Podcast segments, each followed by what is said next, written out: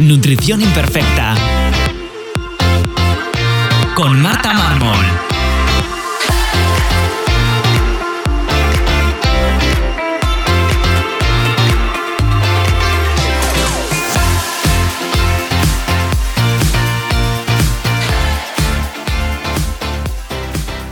Bienvenidos a Nutrición Imperfecta, el podcast de Marta Mármol.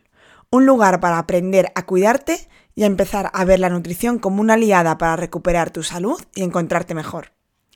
Con este podcast quiero transmitirte la salud desde un punto de vista integrativo, donde la alimentación, los hábitos saludables y la salud intestinal juegan un papel fundamental. Si has notado algún síntoma digestivo y quieres saber por dónde empezar, te recuerdo que puedes descargarte mi ebook gratuito Síntomas digestivos, la gran epidemia en martamarmol.com barra ebook. Y si quieres que te acompañe en tu caso particular para mejorar tu salud, puedes reservar tu consulta individual en martamarmol.com. Bienvenidos a otro episodio de Nutrición Imperfecta. Hoy tengo conmigo a mi compañera nutricionista y amiga Jessica Luengo y quiero hablar con ella sobre eh, un tema que, que es bastante común y frecuente, que yo creo que está en boca de todos, y es cómo afecta el estigma de, peso en, la sociedad. Así que eh, he elegido a ella porque se le da genial este tema, además ahora nos contará, pero está estudiando sobre ello. Y, creo que es una cosa que deberemos reflexionar todos y aprender todos, porque aunque no lo hagamos con mala intención, muchas veces lo tenemos ahí muy interiorizado. Así que nada, Jessica, bienvenida, muchas gracias. Gracias a ti, Marta, por invitarme aquí a tu espacio, a abrirme puertas a tu comunidad y la verdad es que estoy muy emocionada por esta conversación que vamos a tener. Además que sabes que me parece un tema súper interesante y que hace mucha falta en la sociedad en la que vivimos. Exacto. Pues nada, antes de empezar con el tema y que nos cuentes, cuéntanos un poquito, pues, quién eres, a qué te dedicas, eh, todo. Todo, todo, todo. Bueno, mi nombre es Jessica Luengo y bueno, a nivel profesional soy dietista nutricionista. Eh, me dedico a la nutrición desde un enfoque que no se centra como tal en el peso, sino en la salud. Eh, acompaño a los pacientes pues en el cambio de hábitos, de la alimentación. Trabajamos también mucho pues lo que es la educación nutricional y actualmente estoy cursando un máster en trastornos de la conducta alimentaria y me estoy especializando pues en este tema. Muy bien. Me parece súper interesante porque además es un tema que he tratado en varios podcasts de, de, alguna manera, pero tiene tantos enfoques. De hecho, cuando estábamos haciendo como un poco de lo que íbamos a hablar en este podcast, eh, yo me iba porque es que es tan amplio que nunca sé cómo, cómo abordarlo. Así que bueno, como va a ser un poco de conversación, según nos vayan surgiendo temas, podemos ir virando de uno a otro. ¿Vale? Así que bueno, vamos a empezar eh, por lo básico. ¿Cómo de común es que la gente entienda la consulta de nutrición, ir a una, a una nutricionista eh, con la idea de eh, pues modificar su cuerpo, de bajar peso, de cambiar a través de la nutrición. Sí, bueno, yo creo que esto es algo que pensamos en general, ¿no? Todos los nutricionistas, y es que uno de los principales motivos de consulta es específicamente esto. La persona tiene muy asociada ir a la consulta de nutrición con bajar de peso, más que con conseguir hábitos de salud o a lo mejor modificar el patrón alimentario. Sí es verdad que siempre entre los motivos principales pues normalmente, pues eso, tienen algún, quieren hacer algún cambio en la composición corporal, sea bajar de peso, sea aumentar masa muscular, y, creo que realmente es de, la, de lo más frecuente que conseguimos en consulta. Incluso cuando estás especializado en otros temas como tú, en digestivos, autoinmunes, siempre, siempre como que tienen, así no sea el objetivo principal, entre los objetivos secundarios encontramos ese motivo de consulta también. Sí, a mí me pasa casi, o sea, me llegan, evidentemente. Yo creo que a mí ya cuando me llegan vienen un poco más educados, entre comillas, sino que ya saben a lo mejor em, cómo lo voy a enfocar, ¿no? Y supongo que te pasará a ti. Pero mm, sí que es verdad que me pasa todo lo contrario, ¿no? Que pacientes que vienen a lo mejor por un problema digestivo, y normalmente esta gente que tiene un problema digestivo muchas veces están muy delgados. Entonces, cuando cuentan que van a, un nutricionista, la gente les dice, a un nutricionista, tú, pero estás súper delgada, pero si tú no tienes que perder peso, y es como, jo, qué rabiada que... Pero yo es que creo que durante muchos años, yo creo que en los años 80, 90, eh, la gente que hacía una dieta, ¿no? La gente que de repente cuidaba algo su alimentación, hacía algo específico, era solo con la intención de, de bajar de peso. Sí, totalmente. O sea, creo que tenemos como que eso que has dicho, cuidarnos, lo asociamos mucho a, lo que es la estética, en vez de preocuparnos más pues por eso, nuestros hábitos de salud en general, la actividad física, el descanso, o sea, todo lo otro que abarca realmente cuidarnos, sentirnos bien, tener buenas digestiones. Realmente, sí, estoy totalmente de acuerdo contigo. Y es eso, que incluso cuando la persona está delgada, pues se le juzga por un nutricionista, pero es que a lo mejor esa persona lo que quiere es eso, eh, sabe que tiene un patrón alimentario que no es el correcto, aunque esté delgada, pero se asume que como es delgado, pues come perfectamente. Y, no es así en todos los casos. O que puede comer de todo también. Ay, qué suerte que tú puedes comer de todo. Sí, totalmente. Se les dice eso. Total. Eh, ¿Y cuál es el problema de enfocarlo de esta manera? Sí, bueno, entre los principales problemas es, pues, sobre todo el que vayan siempre buscando pérdida de peso, al final caes en un patrón de una dieta continua tras otra. Es hacer una dieta temporal con un objetivo específico, que incluso podemos ver que puede ser hasta por un evento momentáneo, una boda, una comunión, o porque quiero adelgazar y recuperar mi cuerpo para el verano, este tipo de cosas, ¿no? Que están como que muy, muy en la sociedad. Y, una vez que terminan esa dieta, que a lo mejor ni siquiera es como un nutricionista, a lo mejor se buscan una dieta milagro, por ejemplo, o una dieta de revista, o la dieta de la vecina que le recomienda, con la que bajó peso, pues una vez que cumplen esa dieta por un, punto, un, momento puntual y no han progresado nada en mejorar sus hábitos de alimentación, no han incluido alimentos nutritivos, em, lo que hacen es abandonarla después del proceso, recuperar su patrón alimentario antiguo y además vienen ya pues con una masa muscular disminuida, este, el cuerpo después de hacer tantas dietas lo que hace es como tener esa tendencia pues a ahorrar, ahorrar energía mediante transformarla en grasa, entonces lo que hace es que ese aumento de peso pues sea mucho más fácil que se dé después de este tipo de dietas.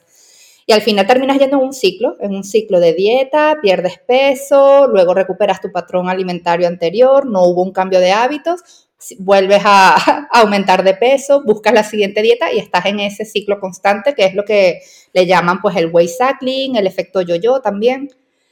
Y, al final es eso, que no hay un cambio de hábitos real, como para que se mantenga esa pérdida de peso eh, en un largo plazo, si es lo que busca la persona realmente. Claro, porque luego hablaremos que, que esto no es incompatible con buscar una pérdida de peso. Claro, que son cosas completamente eh, distintas. Es como desde dónde lo hacemos, más que... Desde dónde. La intención, sí. Exacto. Eh, ¿Y cómo podemos trabajar un nutricionista? ¿Cómo puedes trabajar tú en consulta sin intentar hacer eso? Sin caer en esas dietas eh, crónicas, ¿no? De ese laberinto de las dietas que, llama, que siempre decía yo, pues de entrar, salir y parece que, que no acabas nunca. Sí, bueno, yo creo que lo primordial es desde el principio, desde que estamos haciendo la entrevista clínica con el paciente, pues hacer una, una buena investigación, digamos, de su historial de dietas previas, qué, qué relación ha tenido pues, con la alimentación, si siempre ha sido una búsqueda de modificar su cuerpo, porque es así, mucha gente como que se relacionan con los alimentos como, y con el deporte también, con esa finalidad, ¿no? De un objetivo estético, de mm, sí, más que de nutrirse o de mantenerse saludables, pues esa es la finalidad principal. Y bueno, ir hablando también, yo creo que aunque nuestra consulta sea de nutrición, también podemos intervenir en hablar de esos temas, porque muchas veces se piensa que es algo que a lo mejor se trata solo en consulta, ¿no? Con un especialista en la psicología, pero no, yo creo que nosotros tenemos un papel importante en, sí, en concientizar pues a, a los clientes que, pacientes que vienen a la consulta. Y, y bueno, eso, hablarles sobre todo, cuestionarnos un poquito de esas creencias que tenemos respecto al peso, eh, las creencias alimentarias que han adquirido tras una dieta y otra, todos esos mitos de la alimentación, em, todo, ¿no? La, la, función que tienen como tal en la salud, también el por qué alimentarnos a lo mejor con unas pautas tan rígidas, tan estrictas. Yo creo que nuestro papel en consulta es muy importante que flexibilicemos la alimentación ¿vale? Que mm, no poner como, bueno, yo por lo menos no me gusta trabajar mucho con este tipo de pautas muy cerradas, menús cerrados, sino em, te puedo decir que me gusta más que el paciente también intervenga en la consulta, como que mm, qué opciones encuentra él, ¿no? Hacemos así como que una consulta un poquito interactiva, vemos a lo mejor qué alimentos le gustaría incluir, eh, qué posibilidades tiene, ver mucho su, pues todo su contexto global, porque muchas veces en la, consulta de nutrición como que nos enfocamos a lo que nosotros creemos que el paciente necesita y cómo debería comer, y luego la realidad y el contexto de esa persona es otra. Entonces, yo creo que, que está en eso, ¿no? En, en, ir hablando con el paciente, planteando los objetivos, consensuando todo lo que son las, las propuestas y, y hacer mucha educación nutricional, hacer mucha educación nutricional hay que negociar, ¿no? A ver qué, qué tiene y, qué, y qué, cuál es el principal, el primer objetivo, ¿no? Porque muchas veces buscamos la teoría y, y luego no, no, o sea, sin, la mejor dieta es la que vaya a cumplir. Entonces, eh, si le ponemos algo completamente irreal, seguramente no, no vaya a poder mejorar ese, ese hábito. A mí esto justo me pasa cuando hago dietas terapéuticas que son más restrictivas en algún caso. Sí me gusta mucho poner énfasis en eso. Es terapéutico, es eh, puntual, eh, se necesita para esto, va a ser restrictivo, pero no podemos relacionarnos con la alimentación desde esa restricción, ¿no? Porque lo que tú decías, ¿no? Si, si el paciente viene con una idea de bueno, malo, esas, estas dicotomías súper estructuradas, tenemos que ser conscientes y, también eh, detectarlo. ¿No? No, no, Totalmente. no, se puede, no, se le puede hablar a, eh, igual a diferentes pacientes.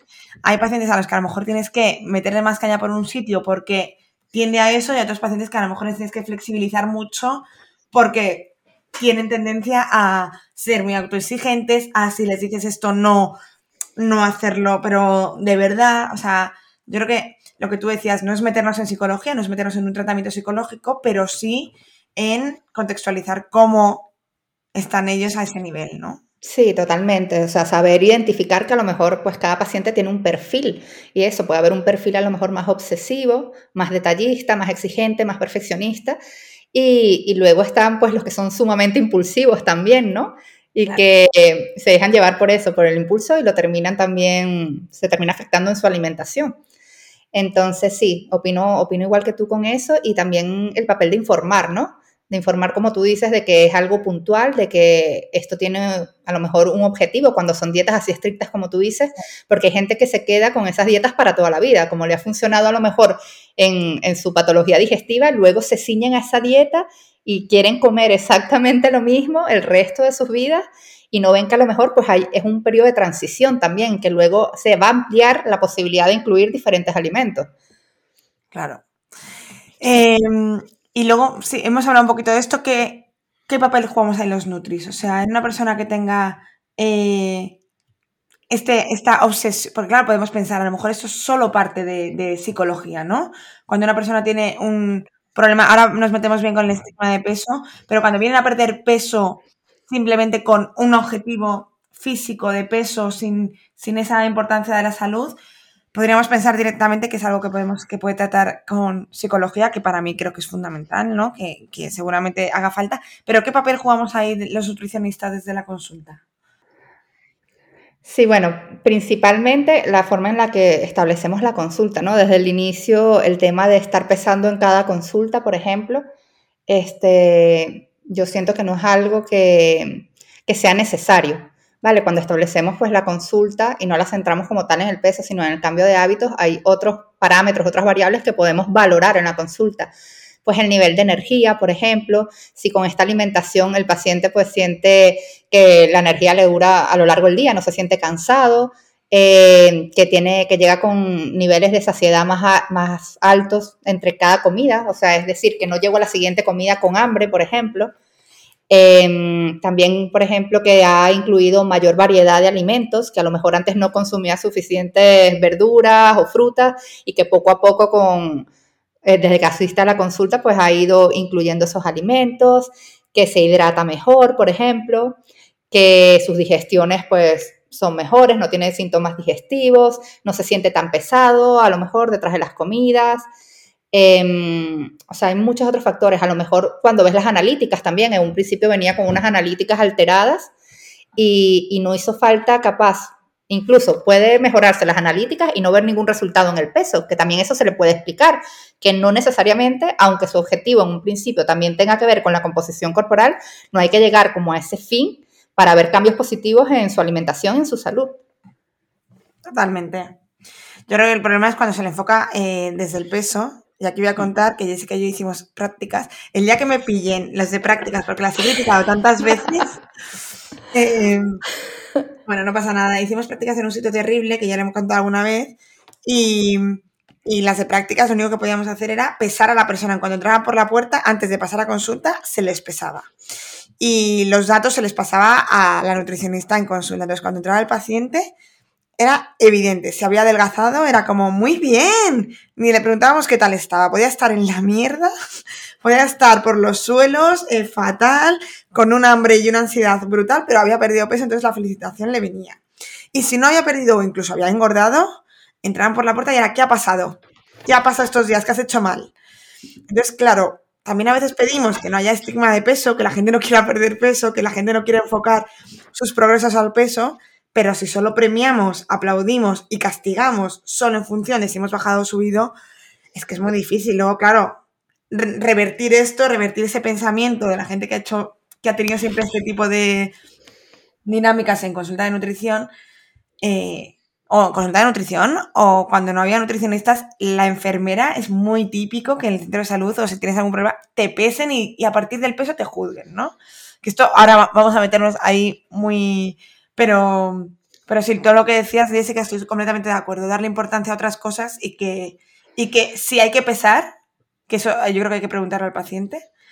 Eh, sí, totalmente. Si el paciente debería decir también si quiere o no quiere ser pesado, porque está en su derecho de decir, mira, yo la verdad es que no quiero conocer cuál es mi peso, yo vengo aquí enfocado con otra motivación, quiero cambiar mi alimentación, pero no me interesa saber cuál es eh, cuál es mi peso, ni si voy a bajar, ni nada de eso. Y lo otro es importante, Marta, que ahora que, hablas de ese tema, es que cuando estamos premiando constantemente, ¿no? Este, los resultados en pérdida de peso, por ejemplo, si luego el paciente, si te pones a ver, luego el paciente a lo mejor cuando deje la consulta de nutrición, en ver lo positivo que ha aprendido en todo este cambio, en este proceso de cambio de hábitos, este, se va a enfocar a lo mejor si vuelve a subir de peso en, en vergüenza, en, lo va a asociar a fracaso ¿vale? De que no pudo mantener esos resultados, de que ya todo lo que hizo no está bien, porque en este momento ha vuelto a aumentar de peso, aunque mantenga sus buenos hábitos alimentarios, y, lo que se ha visto es eso, que incluso cuando logras el objetivo de peso, siempre andan como con esa vigilancia de peso y de su forma corporal y aumenta la preocupación, digamos, o ese miedo a volver a aumentar de peso. Y es algo que se ve, o sea, tú lo, puedes ver en consulta, seguramente. Algún paciente con el que hayas, hayas obtenido buenos resultados en pérdida de peso, pero que posteriormente siga con esa preocupación de no querer volver a ese peso que tenía anteriormente. Entonces yo creo que es eso, reforzar los otros cambios que ha habido para que no se quede solo con eso positivo, porque si en un momento vuelve a aumentar, pues pasa todo este tipo de cosas, ¿no? Y va a creer que siempre tiene que estar controlando ese peso para sentir que, que ha, triunfado, digamos, que, que tiene, ha tenido éxito en su bajada ponderal, ¿no? Por ejemplo. Claro, y también eso nos puede llevar al peligro de que el paciente se dé cuenta que la pérdida de peso se pueda lograr de muchas maneras sin ser saludables. Entonces de repente dejas de, Buah, es que como mi único objetivo y con lo que voy a estar bien es, perdiendo peso, puedo, eh, evidentemente dejando de comer, pero me refiero, puedo comer mal y bajar de peso. Entonces, claro, eh, ¿dónde está? ¿Por qué queremos bajar de peso, no? ¿Por qué queremos bajar de peso? Porque, por un lado, la sociedad nos dice, o, todo el rato, nos están diciendo que es que el, sobrepeso es enfermedad. Está mal. Es, es, que no es sano. Es que tenéis que, es que tienes que bajar de peso porque es que eso tiene eh, muchísimas consecuencias a nivel de salud. Pero en cambio, no importa cómo bajamos ese peso, ¿no? No importa si esa eh, bajada de peso es con salud. Da igual, da igual que estés delgado y estés insanísimo, porque mucha gente delgada está mal, pero porque hay mil cosas que te pueden hacer enfermar y no son es el peso, ¿no? Es como... Sí, es ese tema de, de creer que el peso es un indicador de salud, que todas las personas o la mayoría de las personas gordas están enfermas y la mayoría de las personas delgadas están saludables. Y no, no, no lo sabemos, tú no puedes ver a una persona y ya automáticamente saber su condición de salud y es algo como que tenemos muy, muy interiorizado. Este, y es lo que tú dices, hay personas que son delgadas y metabólicamente o cardiometabólicamente eh, no están saludables. Y eso no lo juzgamos. Vemos a la persona delgada y ya damos por hecho de que esa persona tiene buena salud, tiene buenos hábitos de alimentación, hace actividad física. Es como un poquito los estereotipos, ¿no? Que asociamos a la persona delgada y, la persona gorda. Y eso se llama gordofobia. Totalmente. los estereotipos del peso es algo que, que, sí, que tenemos como que muy, muy arraigado. Vale, ¿cómo crees que influyen en todo este mundo, en todos estos estigmas, las redes sociales? Bueno, las redes sociales, yo creo que, lo podemos ver que últimamente, ¿no? Han tenido como que un impacto, se, se, ve, se ve como que el impacto mayor, se ve que cada vez se utilizan más, que están absorbiendo cada vez más nuestro tiempo y que, mm, y que incluso desde cada vez se ven jóvenes de edades más tempranas consumiéndolo. Puedes ver adolescentes e incluso niños. Yo de hecho me sorprende ¿no? la cantidad de niños haciendo videos em, y, todo eso, ¿no? ¿Cómo lo, ¿Cómo lo pueden trabajar también los padres? Es muy interesante, ¿no? El permiso que le damos, eh, si estamos allí, pues a lo mejor teniendo un, observando, ¿no? Que consumen ellos también. Y creo que los mensajes en redes sociales pueden ser o muy positivos o muy negativos. Y lamentablemente, eh, la mayoría de los mensajes que nos llegan, pues no son tan positivos y creo que eso, que hace falta como que más gente que, que cumpla como un papel ¿no? protector en las redes sociales contra esos mensajes a lo mejor que nos dan de ideal de belleza, de cualquier persona que te da una pauta de alimentación, cualquier persona que te dice que ha perdido peso y que utiliza su método, te enseña cómo hizo él, por ejemplo, o ella y tú como ves, pues que esa persona tiene un montón de seguidores, que le ha ido bien, que tiene el físico que a lo mejor tú quisieras tener, pues nada más por eso no te preguntas ni siquiera si esa persona tiene algún estudio, algún estudio en nutrición o en actividad física, que también se ve mucho, y simplemente sigues eh, esas pautas que, que te dan ahí en redes sociales. Y ya luego ni hablar del tema de la comparación, ¿no? De andar comparándonos las vidas perfectas que se ven allí en redes sociales y, que no se muestra la realidad, que es algo que tenemos yo creo que, hablar mucho, de que seamos conscientes de, que lo que se muestra en redes sociales no es la realidad y que son momentitos del día de la persona que te quiere mostrar. Lo que no te quiere mostrar no lo ves. Claro, si fuese aleatorio, si fuese, te enseño un momento del día aleatorio, quizás podríamos encontrar algo de verdad, pero es que es un momento aleatorio cuando yo quiero y lo que yo quiero, incluso disfrazando lo que yo quiero, porque es que además, bueno, pues... Eh, sí, sí, totalmente. Incluso estas aplicaciones así nuevas que están saliendo como el Be Real y esto, ¿no? Con la intención pues de mostrar es un poquito más de realidad, pero si tú te pones a ver, tienes para subir la foto a lo largo del día, tú ves en qué momento la subes y muestras tu realidad lo que aparentemente es la realidad, pero nunca vamos a tener claro cuál es. Entonces yo creo que es eso, que, seamos conscientes ¿no? de que no podemos estar cayendo en esas comparaciones y, que al final afecta a nuestra salud, tanto física, siguiendo todos estos consejos que, son súper arriesgados en algunos casos, y también la mental. Totalmente. Yo que tengo Virreal, porque soy muy moderna. Sí. Eh, para quien no sepa qué es, es una aplicación que de repente en cualquier momento del día te avisa y tienes que eh, subir lo que estás haciendo. Entonces te hace una foto frontal y otra con la cámara interna, pues a lo que tienes enfrente y tal. Eh, a mí la mayoría de los días me pilla trabajando. Casualidades, porque a lo mejor trabajo demasiadas horas. Entonces, los días que me pilla trabajando, nunca lo hago. En cambio, si estoy con alguien, estoy haciendo algo, pues lo hago, ¿no? Para hacer la, de qué sé, pero, aún así elijo, si estoy trabajando y es un aburrimiento, es que ni hago la foto porque soy yo y el ordenador delante. Entonces. Totalmente. Y dices que le puede interesar a la persona a lo mejor ver todos los días lo mismo, ¿no? Pero esa es mi realidad, que hay una rutina, que no estoy todo el tiempo de viaje o con los amigos, pasándolo bomba, relajada, ¿no? Sí, y respecto al cuerpo, o sea, es, todo lo que estamos en redes sociales es tal cual. Y luego respecto al cuerpo, eh, los filtros son maravillosos, o sea, filtros y edición de fotos. Entonces nos comparamos siempre con ese cuerpo perfecto que, tampoco es real del todo, ¿no? Esa, esa piel lisa sin celulitis, que, bueno, que hay gente que tiene, pero evidentemente no. Sí, a mí me gusta mucho pues todo, bueno, no sé, yo últimamente veo como que cada vez más en Instagram, no sé si es porque me interesan estos temas y, y a lo mejor estoy no es la realidad, digamos, fuera de lo que otras personas pueden ver, ¿no? Eh, pero sí es verdad que veo mucho, pues, que están como visibilizando, ¿no? Este, este tema de que a lo mejor con, las aplicaciones, la cantidad de aplicaciones que hay ahorita para editar, que puedes modificar tu cuerpo haciendo clic ahí en el teléfono, en el ordenador y conseguir esa figura, ¿no? Que ahorita los cánones que, que predominan, que de repente es delgado, de repente es curva, de repente es el cuerpo de las Kardashian y, simplemente editando ya, ya consigues, ¿no? Ese, ese cuerpo. Y, y, lo otro es eso, pues la necesidad, ¿no? Tú ves constantemente todo el mundo usando filtros. Y, y, qué necesidad tenemos, ¿no? Podemos mostrarnos, a lo mejor hacerlo puntualmente, porque no? Yo también he caído en eso, pero no poder salir en Instagram sin un filtro, por ejemplo. Claro. Y que todas las caritas sean iguales, todos los cuerpecitos sean iguales, porque no mostramos la realidad, que es que hay diversidad corporal. Claro, y, y si queremos que el resto sí. nos vean de una manera, pero el problema ya es cuando viene la dismorfia propia, de También. que no nos vemos bien cuando hacemos, nos estamos grabando, haciendo una foto, eh, y solo me veo bien con un filtro. Claro, es que ahí estamos generando un, una dismorfia, es que no, no, no es otra cosa, es, es no, no, reconocernos o no aceptarnos en, en, lo que tenemos. Y lo de los canones, totalmente. O sea, yo siempre he tenido muchísimas caderas y era terrible. Y ahora se lleva a tener caderas. Es así. No, pero así. ¿cómo se puede llevar o no llevar una cosa que es que casi no se puede modificar? Claro, entonces ¿qué haces tú? ¿Cambias tu cuerpo cada vez que hay una tendencia?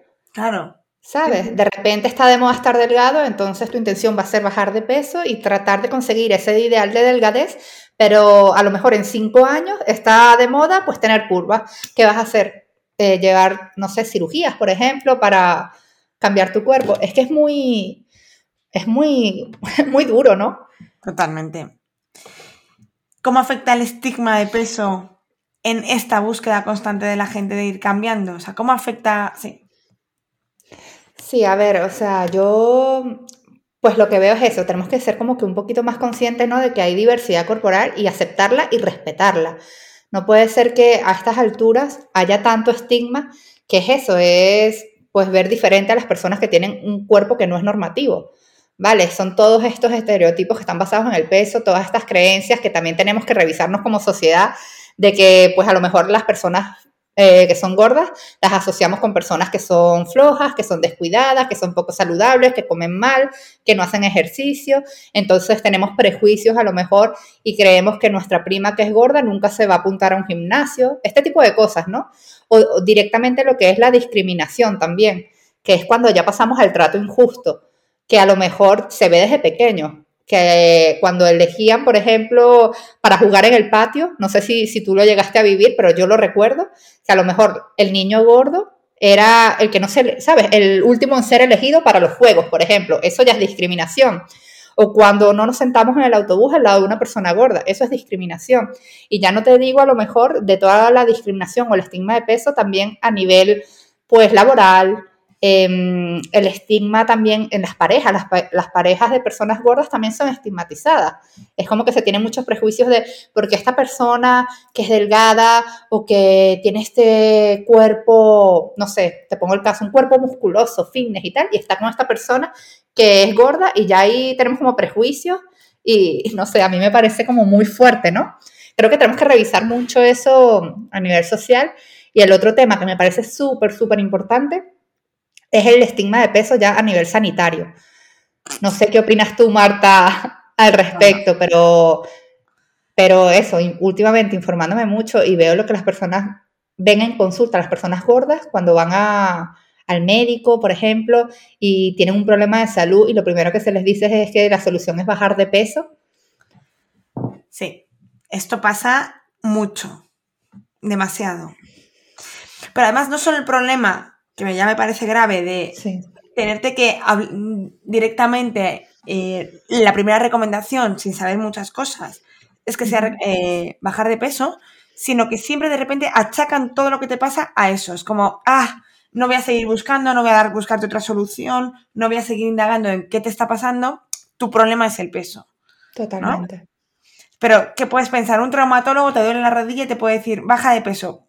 Que podría ser en un contexto que podría servirnos. Pero es que no es solo eso, es vayas a lo que vayas. De repente te, vayas. es que es que tu problema es que tienes que bajar de peso, ¿no? Y a mí me parece y sin saber, justo lo que decíamos antes de yo creo que en consulta nosotras debemos tantear cómo está esta persona para poder em, enfocar en nuestro mensaje y la forma de comunicarnos y cómo, qué le vamos a pautar, cómo, se lo vamos a, cómo lo vamos a hacer, eso tiene que ocurrir también en una consulta de cualquier profesional de la salud. Porque no podemos... sanitario. A, al, entonces, yo hace poco tenía una paciente con trastorno de la conducta alimenticia, que ha tenido trastorno de la conducta alimenticia, ha ganado peso ahora, pero está muy enferma, o sea, tiene muchos problemas.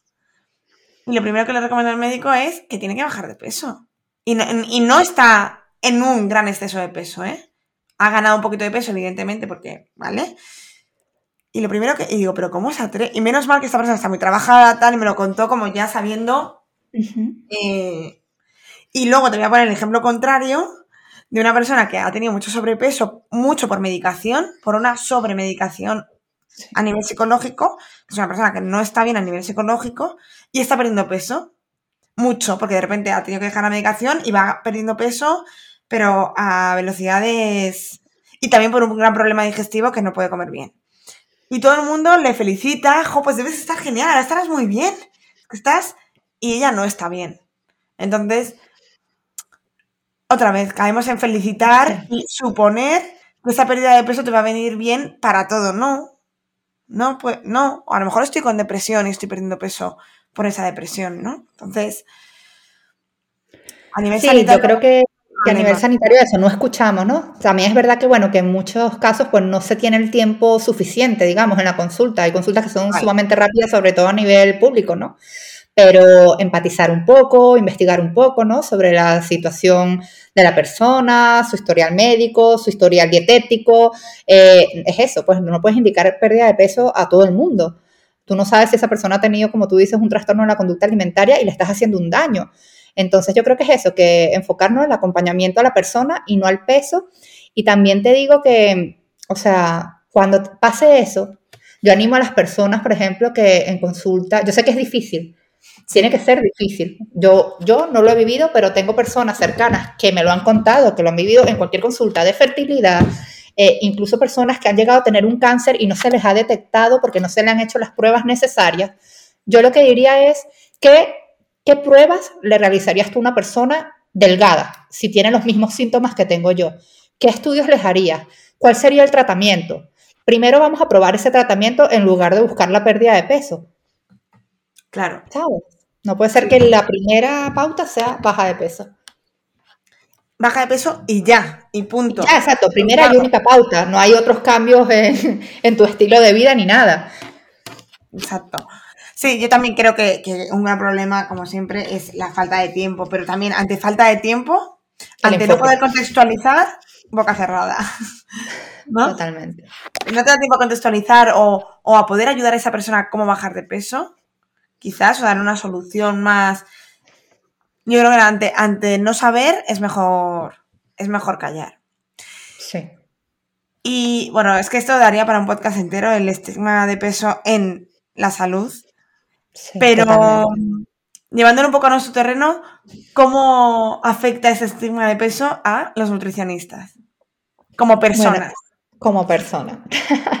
bueno, yo creo que aquí no los nutricionistas, a veces lo escucho como seres de luz, ¿no?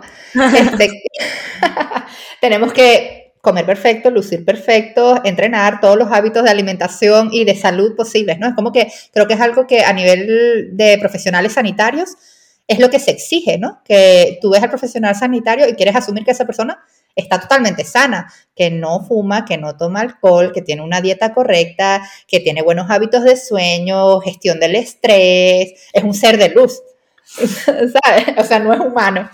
Y creo que, eso, especialmente en, en, las nutricionistas se ve mucho, ¿no? Se ve como que mm, esa exigencia es más fuerte, diría yo, Creo que esperan que la nutricionista pues sea una persona delgada o una persona con un cuerpo fit, que es otra cosa que veo que se exige mucho. Entonces, si eres una persona que a lo mejor no tienes ese cuerpo, pues ya se cree, asocian que tu alimentación entonces no es saludable. Y lo que me parece más fuerte aún es que juzguen, te juzguen como profesional, ¿no? Que juzguen tus conocimientos. A lo mejor creen que no eres capaz de ser buen profesional porque no tienes ese cuerpo, ¿no? Que, que se exige, digamos. Y y si no cumples ese ideal estético, ¿cómo vas a ayudar a, las personas que acuden a ti, ¿no? Con esto de que el objetivo siempre es ese, o que se cree que es ese. Entonces, eso es lo que me parece a mí muy fuerte, ¿no? Que sigamos asociándolo a los nutricionistas. No sé tú cómo, qué opinas al respecto. Sí, esto yo lo hablé en un episodio con mi compañera Marta, em, que creo que se llama, en los nutricionistas pueden tener sobrepeso o algo así. Y justo hablábamos de eso, o sea, una cosa es saber la teoría, cuidado, y otra cosa es eh, aplicarla o quererla aplicar. También. Y luego otra cosa es lo que tú decías, eh, yo puedo comer muy bien, hacer deporte, descansar bien y tener un exceso de peso. Es que luego también estamos en lo, mismo. Comer bien no quiere decir, o sea, puedes comer muy sano de forma hipercalórica. Por ejemplo. También. o, o sea, existen mil razones y causas y motivos por los que no puedes, no quieres bajar de peso. Y luego también, igual que tenemos que saber a quién nos enfrentamos, también los nutricionistas tenemos que saber qué va a suponer para nosotros eh, someternos a una dieta, por ejemplo, o controlar lo que comemos, por ejemplo, ¿no? Yo, por ejemplo, en mi caso, a mí me agobia si alguien me dice lo que tengo que comer. Yo prefiero comer de la manera más intuitiva y que yo me encuentre bien antes que eh, cumplir un canon de belleza. Sí, a ver, yo no sé si tú alguna vez lo has sentido, pero sí es verdad que yo cuando estudiaba la carrera, sobre todo, lo sentí mucho. Sentí que debía juzgarme y a decir, uff, ¿será que esto es para mí? ¿Será que podré ser buena nutricionista? Porque yo no veo que yo coma exactamente igual a, ¿no? a, todo esto que se debería. No sé, me juzgaba mucho en ese aspecto. Yo al principio, sí, creo que lo conté en el, podcast este, eh, de hecho, me, me, empezar nutrición era como una motivación de, wow, pues ahora ya sí que sí, tengo que... Sí. no, dije, ¿qué? Estás, no. Pero sí, sí, al principio sí, dije, porque como yo estudié farmacia primero, luego me fui metiendo tal, incluso de, darme vergüenza decir que estudiaba nutrición por ese juicio, que alguien, que a lo mejor no piensa gente, que me da, ahora me da bastante igual, pero sí que tenía como miedo que alguien me, me dijese algo, ¿no? De un nutricionista, y ahora cero, ahora no me pasa, no me pasa eso porque lo tengo muy trabajado y porque ahora ya realmente me, creo lo que pienso, ¿no? Pero... Sí, pero es algo que tú has trabajado, pero pensemos, muchas personas no lo han trabajado, ¿sabes? Y creo que es algo también importante, ¿sabes? Que tenemos que tener en cuenta. Sí, el otro día veía un vídeo de, lo mismo, pero con un entrenador. Entonces era, él estaba entrenador dando pues pautas a la persona que estaba entrenando y había, era uno criticando el vídeo diciendo, yo nunca jamás me pondría en manos de ese entrenador que no tiene bíceps marcados. Claro, porque ¿cómo vas a entrenar con un entrenador que no se ha puesto y eh, está súper fuerte? Es que... Totalmente, mira, yo antes estudié odontología y, y, era típico comentario, como que yo no iría a consulta con ese odontólogo porque mírale la boca. O sea, no es suficientemente estética y que tiene que ver la persona con los conocimientos que tenga. ¿Sabes? Claro, es que ¿por qué damos por hecho que esa persona quiere lo mismo que nosotros? O sea, si tú quieres ser una boca reluciente, pero a lo mejor sí, tiene unas carillas espectaculares. Claro, pues a lo mejor él no quiere. No tenemos que a nivel estético pensar que todo el mundo va a querer lo mismo que yo? O que si no lo tiene, no sabe hacerlo. Exacto. Sí. Totalmente de acuerdo. Eh, y quería hablar de una polémica que hubo, eh, creo que fue el año pasado, que cada vez, bueno, aquí podemos abrir también varios, varias vías en medio. Cada vez más, em, espera. Cada vez más eh, hay marcas que utilizan eh, modelos de diferentes tallas para anunciar. De hecho, el año pasado, pues el que te iba a poner de ejemplo es eh, una marca de bañadores que, pues, sacó una campaña de, pues eran tipo chicas o algo así, con diferentes cuerpos. Y hubo pues muchas críticas, ¿no? Quien, quien lo ve como una diversidad corporal, quien lo ve como fomentar eh, la obesidad. ¿Qué opinas sobre esto? Se puede, se puede hacer muchos peros, ¿eh? Sí, se puede hacer mucho. Y, esta, y son opiniones también como, como muy personales y, como difíciles de cambiar, ¿no? La opinión también del otro. Em, a ver, yo desde mi punto de vista, yo lo veo positivo, Marta. Yo creo que, siempre ha, habido como falta de representación de variedades de cuerpos. O sea, desde, desde pequeños lo he visto. Si tú te pones a analizar desde los juguetes, las figuras de acción, eh, los dibujos animados, eh, los anuncios publicitarios que hemos visto hasta ahora que se están viendo como que estos cambios, ¿no?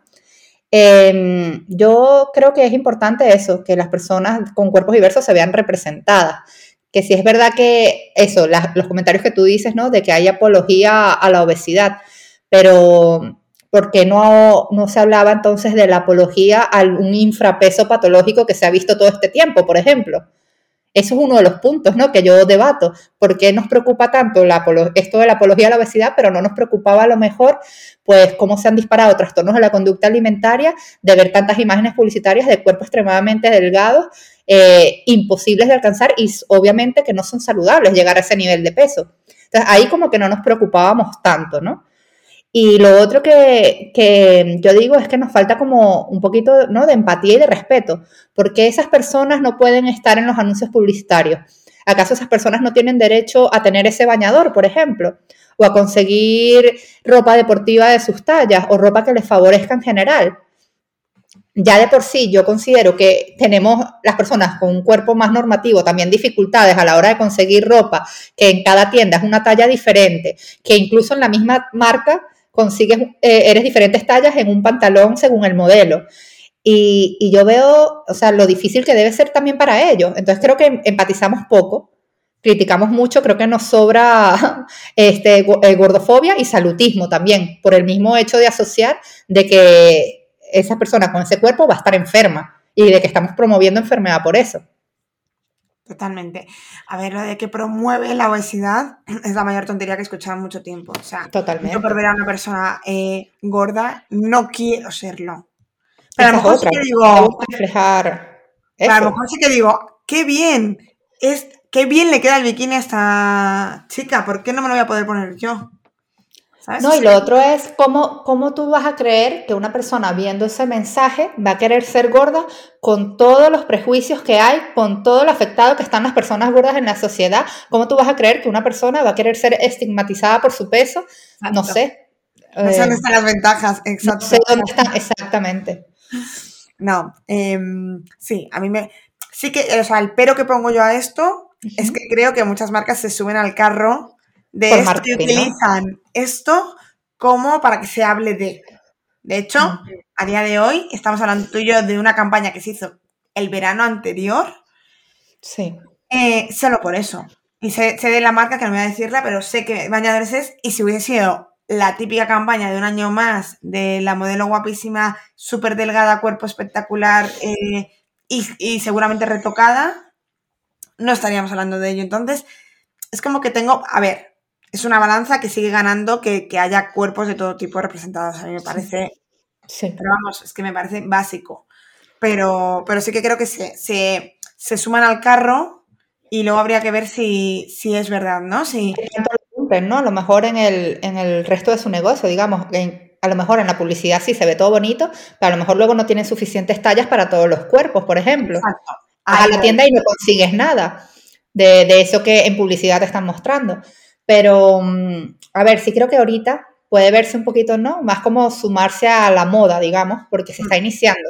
Pero a mí me gustaría, de verdad, verlo normalizado totalmente. Total. O sea, me gustaría que fuera algo que de verdad se viera que las marcas se implican en ello.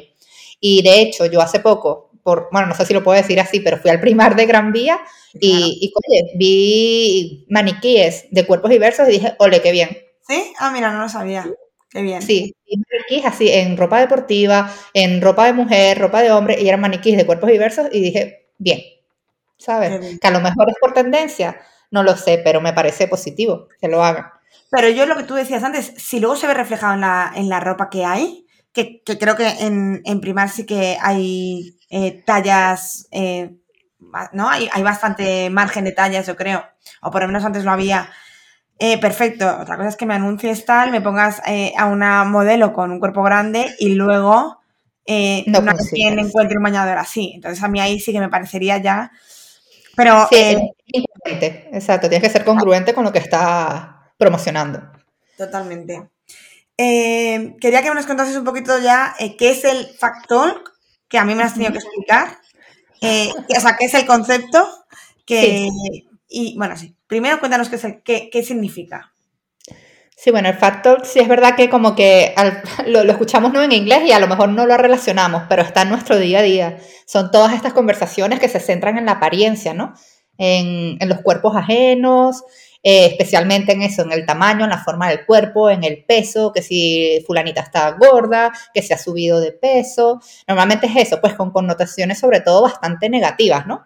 Y, como considerando también, lo, lo, lo digo entre comillas, los defectos físicos ¿vale? Este, son todos estos comentarios que normalizamos pues sobre la silueta ajena y creemos que a lo mejor hacemos críticas que pueden ser o malintencionadas totalmente o bien intencionadas entre comillas, porque creemos que criticando a la persona con una crítica constructiva, preocupada por su salud, va a realizar un cambio, ¿vale? Da igual el modo en que sea la crítica o las formas con las que se hagan, ¿no? Y y luego, bueno, se puede dar un ciclo en el que la persona empieza criticando su cuerpo y yo me uno a esa conversación y, digo, no, tú, por ejemplo, voy a ponerte un ejemplo a ver si así me explico mejor. Eh, viene una amiga y me dice que necesita perder peso. Y yo le digo, no, no, si yo te veo fantástica, mírame a mí, yo he aumentado 5 kilos, estas navidades yo soy la que tengo que perder peso. Entonces ya me implico yo también en esa conversación, ¿no? Y hacemos como un círculo. Este, y, bueno, y todas estas conversaciones obviamente pues tienen ¿no? Un, resultado negativo, o sea, aumenta todo lo que es nuestra insatisfacción corporal, la inseguridad, eh, el aceptar nuestro cuerpo, aumenta la ansiedad, aumenta todo lo que es este hecho de buscar dietas restrictivas, de buscar realizar ejercicio extremo, buscar modificar el cuerpo. Y, no sé qué opinas tú, Marta, pero es algo que yo veo en el día a día, las conversaciones, en los restaurantes. A lo mejor ni siquiera están conversando conmigo, pero la voy escuchando de grupos de amigos, a lo mejor que están en este plan, ¿no? En este círculo. Yo me callo, yo siempre tengo una conversación alrededor, yo calladita ahí observando, y hay veces que alguien me dice, Marta, opina. Exacto. Marta, ¿qué, Ese es otro que te piden, ¿no? ¿Qué opinas tú? Ay, tú que eres nutricionista, ¿cómo me ves? Que me pasa, ¿no? No sé si te ha pasado. Que, ¿Cómo podría yo bajar la tripita rápido? ¿O cómo podría yo este, fortalecer esta zona? O cosas así, ¿no? A mí me ha pasado ya muchas veces que alguien coma algo eh, no saludable, pongamos, pues típico. Em, un bollo, unas patatas fritas, un no sé qué, delante de mí y me digan, ay, perdona, Marta, Digo, ¿qué? Perdona, ¿eh? Que sé que esto me lo estoy tomando y digo, pero tú me has visto a mí poner caras, vamos, dame, ofréceme. A mí me pasó en estos días también que fui pues a una comida, ¿no? De un cumpleaños y, bueno, era un grupo de gente que había parte que no conocía. Entonces mi amiga me presentó, ¿no? Y, y el otro dijo, ah, ella es la amiga tuya que es nutricionista, vamos a esperar a ver qué pide y según lo que pida pedimos nosotros. Y yo como que, ¿sabes? Qué presión, ¿no? Claro, porque tú eres un modelo a seguir, no, perdona. No, yo pediré lo que me apetezca comer en ese momento. Exacto. Sí, yo creo que esto es la mezcla, lo que hemos hablado antes de nutrición y redes sociales. En el momento que nosotras, que por ejemplo tenemos redes sociales y divulgamos sobre nutrición ahí, tenemos que ser modelos a seguir sobre nutrición. Y es como, no, no, no, perdona. Eh, no, no es así, ¿no? Em, bueno, yo aquí siempre con lo de hablar sobre cuerpos de gente tal, lo he repetido 20 veces esta regla, pero la repetiré de nuevo. Regla de los 5 segundos o los 3, no sé cómo es, creo que es de los 5. Y es que solo hables del cuerpo de los demás algo físico siempre que se pueda solucionar en 5 segundos. Totalmente. tienes un moco, quítatelo. sí, porque se puede solucionar en el momento, se lo quita y ya está. Pero cualquier otra cosa, ya no solo sobre volumen, gordura, etcétera, si no, no me gusta tu corte de pelo, mira, pues que no lo voy a solucionar. O sea, todo eso, todo lo que no puedas solucionar en cinco segundos, te lo callas. Y es que funciona siempre. O sea, y, me parece la mejor. Esta sí que se la cuento muchas veces a mis amigos cuando empiezan a decir cosas. Digo, mira, lección. Sí, sí, no, y es eso, ¿no? Que son como cositas que podemos trabajar. O sea, yo misma caía mucho en esas conversaciones y ya cuando descubrí la repercusión que tienen, porque a lo mejor no estamos informados del tema y lo vemos algo normal, está totalmente normalizado hasta que empezamos a, ¿no? a, leer un poquito sobre estas cosas. Y es como trabajar en eso, ¿no? En hablar a lo mejor cuando surgen este tipo de conversaciones, pues desviar la conversación, cambiar el tema, em, sugerir otros temas que son más interesantes, por ejemplo, ¿no?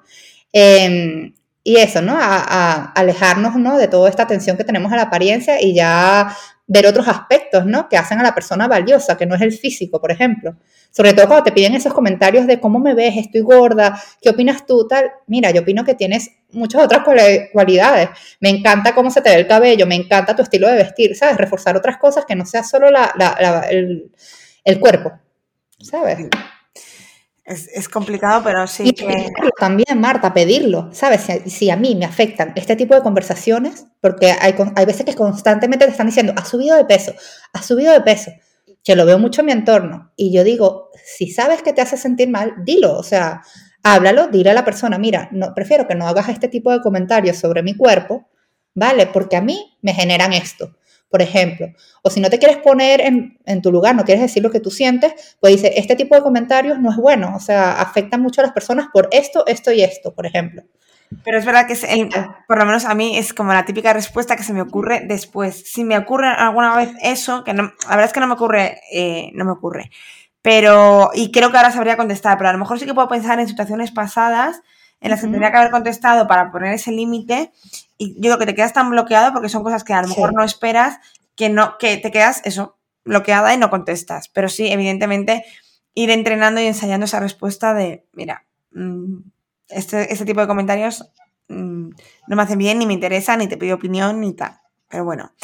Y última pregunta antes de hacerte las preguntas de siempre que me parece lo más complicado porque al final lo que decíamos tú y yo estamos como muy metidas en esto Seguimos a cuentas que gracias a Dios cada vez hay más cuentas que hablan de esto de una manera que yo he aprendido muchísimo. De hecho, a mí me falta mucho por aprender de, este mundo y este aspecto, pero bueno, pues seguir a esas cuentas también me ha hecho pues reflexionar. Y antes has dicho como que es una opinión difícil de cambiar. Yo creo que no.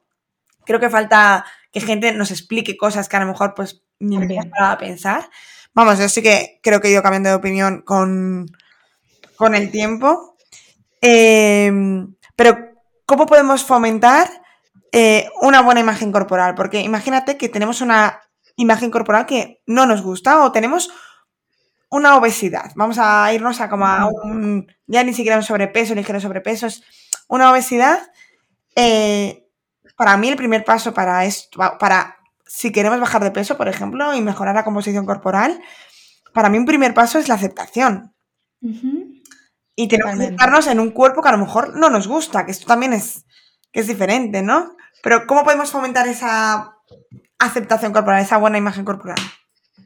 Claro, lo primero que yo veo es eso, ¿no? Que a lo mejor se cree que promover la aceptación corporal es que vas a amar cada parte de tu cuerpo y todo el tiempo, ¿sabes? Es como que sí, yo me acepto, yo me amo, me gusta todo de mí, mi cuerpo es perfecto. Eso no es aceptación corporal. La aceptación corporal es saber que, que, bueno, que tu cuerpo hay cosas que a lo mejor no te gustan, pero que no sientes la necesidad de cambiarlas, que tu cuerpo es valioso por otras muchas cosas que hace, es un cuerpo funcional, es un cuerpo que te permite hacer pues tus actividades del día a día. Si tienes la fortuna, es un cuerpo saludable también. Este, si no es saludable, igual es un cuerpo que está trabajando para salir de ese problema de salud, es un cuerpo que, que quieres cuidar desde el, eso, ¿no? El amor, el amor propio, la autocompasión, no desde el rechazo. Creo que es lo importante, ¿no? Que muchas veces eso, se buscan los cambios porque, porque te estás rechazando. Entonces es eso, es como que saber que aunque mi cuerpo no es perfecto según los cánones de belleza, pues yo acepto mi cuerpo como es. Es como cuando tienes a un familiar, ¿no? Que, que tú quieres, obviamente tú amas a esa persona de tu familia, pero Em, no te gusta todo exactamente de esa persona, ¿sabes? A lo mejor hay cosas del carácter que no te gustan o, no sé, actitudes que no te gustan, pero igual tú aceptas a esa persona y no por eso dejas de quererla. Entonces es como un poquito aplicar eso nosotros mismos también, ¿no? Claro. Por ejemplo, como primer paso. Sí, que, aceptarse no es eh, conformarse, ¿no? O quedarnos ahí, es aceptarnos. Y luego ya habrá pues cosas que, podrás mejorar o que podrás, eh, si quieres eh, y, te, y lo es y es necesario cambiar, pero no solo, pero no desde el odio, ¿no? Porque esto siempre pasa cuando queremos cambiar nuestro cuerpo porque no nos gusta y lo hacemos desde el casi autocastigo. Cuando consigues perder peso, lo que se ve es que esa gente se sigue odiando, me refiero. Culpamos al, volumen o al peso de, de otros problemas que que los enfocamos en, en el físico, pero que no son físicos. Sí, totalmente. Y se ve todo eso en la pérdida de peso y también se ve a lo mejor pues con los tratamientos quirúrgicos, ¿no? Y todos estos tratamientos estéticos, que no por realizar ese cambio la persona se acepta más o tiene una mayor satisfacción corporal.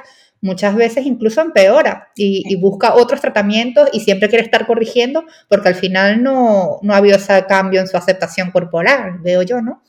Y, y lo, lo otro que yo veo es eso, ¿no? Toda la, tratar de quitar la atención que tenemos a esas partes de nuestro cuerpo todo el tiempo, ¿no? Esos rituales de comprobación, el estar chequeándonos constantemente o trabajar en esas conductas a lo mejor de evitación de que no voy a ir a la piscina porque no tengo este cuerpo, por ejemplo, ¿sabes? Ese tipo de cositas. Y creo que, bueno, eso obviamente también es importante trabajarlo a lo mejor con un profesional como un psicólogo, si es necesario, pero, mm, o sea, todo ese enfoque es lo que nos va a ir ayudando, ¿no? Y, como tú dices, de trabajar los cambios por, por autocuidado. Y autocuidado es eso, no significa que porque me acepto me descuido, que es otra cosa que, se suele ¿no? Eh, relacionar mucho, no sé por qué, de que me acepto corporalmente, entonces me descuido, me voy al abandono y ya. No, yo por ejemplo veo como autocuidado, pues comer bien, comer saludable es una forma de autocuidado, realizar una actividad física por el hecho de disfrute y no por obligación, por, por eh, querer eso, ¿no? Eh, conseguir un objetivo físico, sino porque me siento bien, me siento más fuerte, siento que tengo mayor resistencia, este veo ¿no? lo funcional que es mi cuerpo, todas las capacidades que tengo y aparte lo disfruto, pues yo creo que eso es autocuidado. Totalmente, lo es. Es así, ¿no? Y, muchas veces eso, se, esa es otra cosa que, también se asocia mucho, ¿no? A todo esto de la gordofobia, que se cree que, que al, ¿no? A fomentar, digamos, como que esta gordofobia va a hacer que la persona cambie, ¿no? Como que, va a haber entonces esa, em, esa búsqueda de querer más salud, de querer em, cambiar los hábitos y mejorar el cuerpo para tener eh, satisfacción corporal. Y como tú dices, no es así. Muchas veces se consigue esos cambios y luego no ha mejorado nada en la satisfacción corporal y no come para sentirse mejor y no se ejercita tampoco para sentirse mejor o, ¿no? Claro. No, pues ahí, para mí es el primer paso. O sea, hacer todas esas cosas que se supone que tenemos que hacer, pero desde el autocuidado. Y ya como consecuencia, si tiene que venir, vendrán otras cosas, pero es la consecuencia y no tiene que ser el motor de, empezar a cambiar, ¿no? O sea, no, tiene que ser eh, voy a empezar a comer bien por perder peso, ¿no? Claro, ¿no? Y ser como conscientes. Sí, y ser conscientes de que eso, ¿no? De que el peso o nuestra forma corporal no es algo que podemos controlar al 100%, ¿sabes? Incluso, como tú dices, teniendo, haciendo todos estos cambios puede que no se dé esa pérdida de peso. Entonces, dejemos de ver nuestro cuerpo como algo que podemos controlar, por favor. Exacto. Bueno, creo que hemos tocado más o menos todo lo que, lo que quería. Voy a hacerte ya que tú, como escuchas el podcast, eh, voy te sabes estas preguntitas, pero bueno, siempre hago las preguntas a los invitados, así que eh, el primero, ¿cuál fue tu detonante, si lo ha habido, de cambio de hábitos, de, eh, salud, de pues, alimentación? Sí, bueno, aquí me voy a ir un poquito más a lo personal, capaz. Claro. a ver, sí, pues te cuento mi, mi historia, ¿no? Pues no sé si por mi acento se ha escuchado, pero soy venezolana y allí en Venezuela, eh, pues sabemos que es un país donde se exalta ¿no? mucho la, la, belleza femenina y somos famosas por estos temas de el Miss Universo y este tipo de cosas, ¿no? La mujer venezolana. Entonces, bueno, desde pequeña como que siempre sentí, ¿no? Como esa presión un poquito social, ¿no? Lo que vemos del el entorno, la familia, los amigos, etcétera, ¿no? Los medios de comunicación. Y, y luego lo otro fue que desde pequeña, pues yo practiqué ballet y a los nueve o diez años, más o menos, eh, fue la primera vez que mi profesora de ballet eh, le dijo a mi mamá que tenía que ponerme a dieta. Siempre fui como tú, como tú dices, una persona, a lo mejor era delgada, pero siempre fue como con un, trasero muy grande. Sí, con Por ejemplo, con curvas. Desde pequeñita tenía trasero, a lo mejor no se había desarrollado otras zonas de mi cuerpo, pero yo era delgadita con mi trasero grande. Y en el ballet siempre era esa presión constante, ¿no? Y y bueno, y eso es lo típico, ¿no? Que mi mamá pues hacía dietas y yo a veces me animaba y, no lo veía como algo malo en ese momento, ¿no? Era como que, bueno, lo que yo veía en mi entorno. Este, cuando llegué aquí a España, me acuerdo que ya tenía la oportunidad ¿no? de, ir al gimnasio y este tipo de cosas que en Venezuela no hacía, ¿no? Por factores económicos y tal. Me apunté a un gimnasio este, y yo quería, ¿no? Lo típico, pues voy a ser una persona fitness, que era lo que yo veía por todos lados. Y, y fue la primera vez que fui a un nutricionista. Pero claro, ¿qué, pasa? Que era un nutricionista que estaba ligado a este área, ¿no? Del gimnasio. Y y bueno, perdí peso eh, en muy poco tiempo y mm, con una dieta súper restrictiva que no era nada personalizada, obviamente tipo dieta de cajón. Este, me empecé a obsesionar, em, eh, me metían suplementos a tope, sustitutos de comida, todo este tipo de cosas. Yo la viví en esa dieta que a los dos meses, que fue lo que duré, me eh, salí obsesionada, sintiéndome mal y, bueno, y aparte que la, la, dejé porque ya no daba más mi bolsillo, o sea, súper caro todo, ¿no? Y, fue cuando me planteé, ¿no? Como me interesaba el tema de la nutrición, yo ya sentía que aquí algo no había, no había estado bien. Y empecé a seguir como cuentas en Instagram de nutrición. Y me llamó la atención y dije, pues me gustaría estudiar de este tema y conocer más. Y fue cuando decidí estudiar la carrera. Por ahí empezó todo. Y ahí fui que descubrí que todo esto que había pasado había sido como una muy mala experiencia y que no era lo saludable. Y bueno, llegamos a este camino que estamos acá. Bueno, a veces es necesario como para saber lo que no quieres hacer, ¿no? Y creo que de ahí viene un poquito también mi motivación de todo el tema de trastornos de la conducta alimentaria. Pues sí. Eh, cuéntanos algo que hayas aprendido últimamente, aunque no tenga que ser de nutrición. A mi punto. Pues te, te, voy a contar algo que no es de nutrición. Bueno, puede estar relacionado con la nutrición también.